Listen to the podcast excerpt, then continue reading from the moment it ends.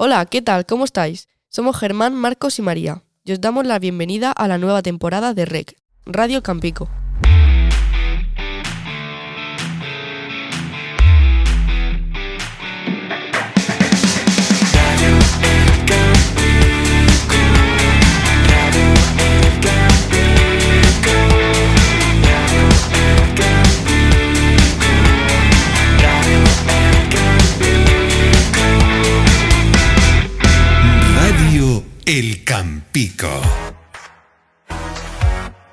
Así es, María. Hola a todos. Hoy comenzamos una nueva temporada, ya la tercera de Radio El Campico, y lo hacemos con un invitado excepcional, Diego Cantero, más conocido como funambulista. Es un placer para nosotros que nos acompañes esta tarde. Muchas gracias y bienvenido. Un placer, muchísimas gracias a vosotros y es un, es un gustazo estar aquí charlando un ratillo con vosotros. Gracias de nuevo por sacar un hueco y poder atendernos hoy. Sabemos que tu nueva gira animal acaba de arrancar y que te esperan unas semanas de mucho trabajo. Hiciste un comienzo brutal en el Within Center de Madrid. Cuéntanos, ¿cómo se vive eso? ¿Cómo es actuar en uno de los mayores recintos de nuestro país? Bueno, la verdad que es un placer poder llegar a, tocar en un recinto así para alguien como yo, que empecé hace ya más de 20 años tocando en pequeñas salas y bares con la guitarra. Eh, bueno, pues uno nunca imagina que la vida te va a devolver un regalo de, este, de esta magnitud.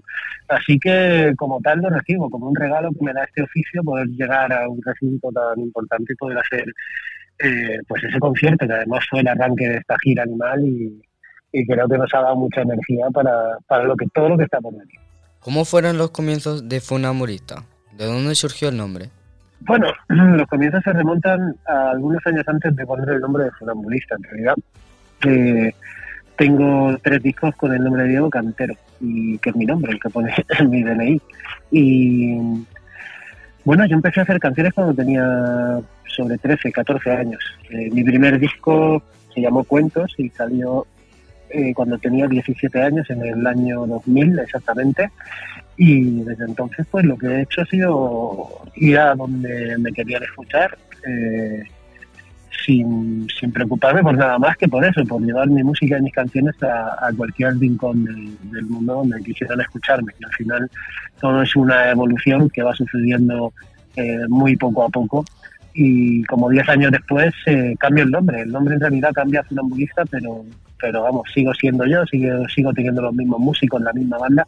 Simplemente cambio esa, ese nombre, digamos, esa marca para, para bueno para acercar un poquito más la música que hacía a, a, a, ese nombre, a ese título y que la gente lo entendiera mejor. ¿Cómo es pasar del anonimato a que tu música la escuchen todos los días miles de personas? Bueno, como te digo, no es algo que ocurra de la noche al día. Todo va sucediendo eh, paulatinamente. Eh, al final eh, es ir ganando persona a persona, oyente a oyente, y, y así es como se hace creo una carrera mmm, hecha a fuego lento y con y bueno creo que con unos buenos cimientos sabiendo que cada peldañito que hemos subido tenía una firmeza y, y bueno nos ha permitido de momento vivir más de media vida de, de este oficio ¿Tienes algún ritual o manía antes de subirte al escenario? No, me gusta estar con los míos, me gusta, eh, bueno, este es un poco eh, eh, políticamente incorrecto, pero nos tomamos un chupito de ron antes de subir, eh, brindamos y nos abrazamos y, y, lo celebramos porque no se nos olvida la suerte que tenemos. Tras más de 10 años en los escenarios, seguro que tienes alguna anécdota o historia divertida que se pueda contar sobre algún concierto o alguna fan, ¿no? Bueno, pues sí, de todo, de todo, de todo tipo, la verdad. Pues eh, en todos estos años han pasado muchas cosas. Eh, desde tocar en escenarios que se sostenían sobre cuatro cajas de, Coca-Cola, de estas de cerveza, en la puerta del baño de un bar. Eh, bueno, pues sí, a recibir eh, cartas muy emotivas de parte de, de, del público, gente que le ayudó en cierta manera la música pues a superar problemas y momentos difíciles. Yo creo que que esas son las cosas más emocionantes y que, más me hacen darme cuenta de, que merece la pena eh, bueno pues dedicarme a, a, esto de hacer canción. Bueno, Barcelona, Alicante, Sevilla, Murcia o Bilbao son algunas de las ciudades que vas a visitar presentando tu nuevo disco Animal, un disco con canciones llenas de vitalidad y muy buen rollo, pero también con canciones íntimas al más puro estilo funambulista. ¿Qué puede esperar el público de esta nueva gira y de este nuevo álbum? Bueno, yo creo que el público va a escuchar todo, va a escuchar eh, el disco nuevo, pero pero no voy a dejar de tocar todas las canciones que la gente conoce y que viene a escuchar. Yo soy consciente de que a mí me gusta ir a un concierto y escuchar las canciones que conozco y que me han acompañado durante los años y es lo que trato de hacer con la gente. Eh, cantar esas canciones que no pueden faltar y lo que ocurre es que al final acaba siendo un concierto eh, cada vez más largo, o sea que ya superamos las dos horas de, tiempo de concierto y, bueno, no sé qué pasará dentro de 10 o 12 años, igual hay que, hay que venir a acampar a un concierto mío porque no sé cuánto va a acabar durando. Y bueno, cuéntanos, ¿cómo es tu día a día cuando empiezan los viajes y conciertos por toda España?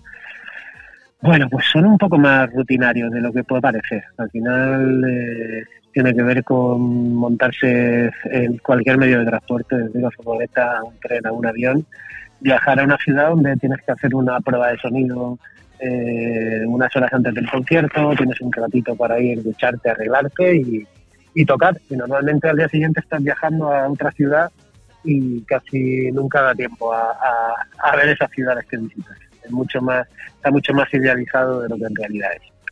Quizá ya te lo hayan preguntado algunas veces, pero no queríamos perder la oportunidad de saber cuál es el secreto para hacer una buena canción. ¿De dónde viene tu inspiración para componer? Bueno, pues eh, eso nunca, nunca se sabe. Hay quien dice que, que una canción es una buena letra con una buena música con algo que nadie conoce y que en realidad es lo más importante, ¿no? que, es ese que nadie sabe muy bien por qué y por qué las canciones llegan. Yo creo que creo mucho más en la artesanía, en trabajar las canciones eh, diariamente, en seguir haciéndolas y, y alguna vez acertar. al final se trata de eso, de estar insistiendo y tomarse esto como un trabajo que es lo que es. Tomamos nota de ello. Ahora, entrando en un plano más personal, como sabes, estamos en tercero de la ESO y algunos llevan las clases mejor que otros. ¿Cómo era Diego en el instituto? Bastante desastre, bastante desastre en general. Eh, no, no, soy un buen ejemplo para eso. Yo repetí, repetí un par de veces, eh, un par de cursos ahí. Eh, cuando yo estudiaba se hacía el BUP y yo repetí un par de cursos, no recuerdo si segundo o tercero de BUP, pero es cierto que estaba ya con bueno, pues con mis conciertos, empezando con mis pinitos y, creo que la parte buena de esto es que pronto conocí eh, cuál era mi vocación y, fui a por ella a desarrollarla. Aún así, invito a todo el mundo a que, a que no haga lo que yo y se forme y, acabe, bueno, pues teniendo unas nociones básicas de todo. Eh, si hay algo que echo de menos es, eh, por ejemplo, haber, haber aprendido mucho mejor el inglés, que ahora con los años me ha hecho mucha falta y, y me he visto en muchas situaciones trabajando y componiendo en otros países con la dificultad del idioma y es algo que, aconsejo que, que Fíjate que yo soy profe de inglés, siempre, siempre se lo repito, ¿eh? que el inglés es muy importante. Es verdad, es súper importante. Uno, uno, no se da cuenta hasta que realmente sale a la vida y, y lo puede ¿Qué hobbies tienes? ¿Qué te gusta hacer en tu tiempo libre? Mm, me gusta cocinar mucho, me gusta mucho la cocina, me gusta pasear con mi perro, tener estar con mi familia, las cosas que le gustan a cualquiera, yo creo. O sea, que, tengo una vida cuando estoy en casa de la manda. Te criaste en Molina de Segura, Murcia, pero ahora vives en Madrid. ¿Qué es lo que más echas de menos de tu tierra? De hecho, acabas de ser nombrado embajador de la región de Murcia. ¿Qué supone esto para ti? Bueno, es un honor ser el embajador de, mi región, de la tierra que más quiero. Y, bueno, pues echo de menos el acento, el sol, las marineras, eh, los amigos, los bares, la Plaza de las Flores, eh, la casa de mi abuela y tantas cosas que, recuerdo cada día y que, me, me, llevan a una nostalgia absoluta. Y ya para acabar, Diego, Habrá compuesto decenas de letras y canciones. De todas ellas, ¿cuál es tu favorita? ¿Cuál recomendarías a alguien que escuche a Funambulista por primera vez? no estáis en edad todavía de tener hijos, pero, pero imaginaros que tuvierais cuatro o cinco hijos y os dieran a elegir uno de ellos, seguro que os sería imposible. Así que en mi caso es imposible elegir una, una canción. Es imposible porque al final son todas hijas mías, las he hecho con todo el cariño y, y creo que cada canción sirve para acompañar un momento determinado, una situación. Y lo que procuro es eso, hacer canciones que acompañen eh, a la gente en su día a día, en su rutina, en su momento de subida y en su tristeza también. Pues hasta aquí llega el primer programa de esta nueva temporada de REC con Diego Cantera, con Funambulista. Ha sido un placer, como te comentaba antes, poder tenerte un rato con nosotros. Esperamos que puedas venir muy pronto por aquí, por el Campico. Muchas gracias. Ojalá que sí. Muchísimas gracias a vosotros y mucha suerte y, y estudiad mucho y no me dais mi caso. ¿eh? Que, y estudiad inglés. Sí, sí, sí. Y así acabamos el programa de hoy. Muchas gracias a todos por escucharnos y recuerda que tienen disponibles todos los episodios en Spotify y los demás agregadores. Nos escuchamos pronto. Radio El Campico.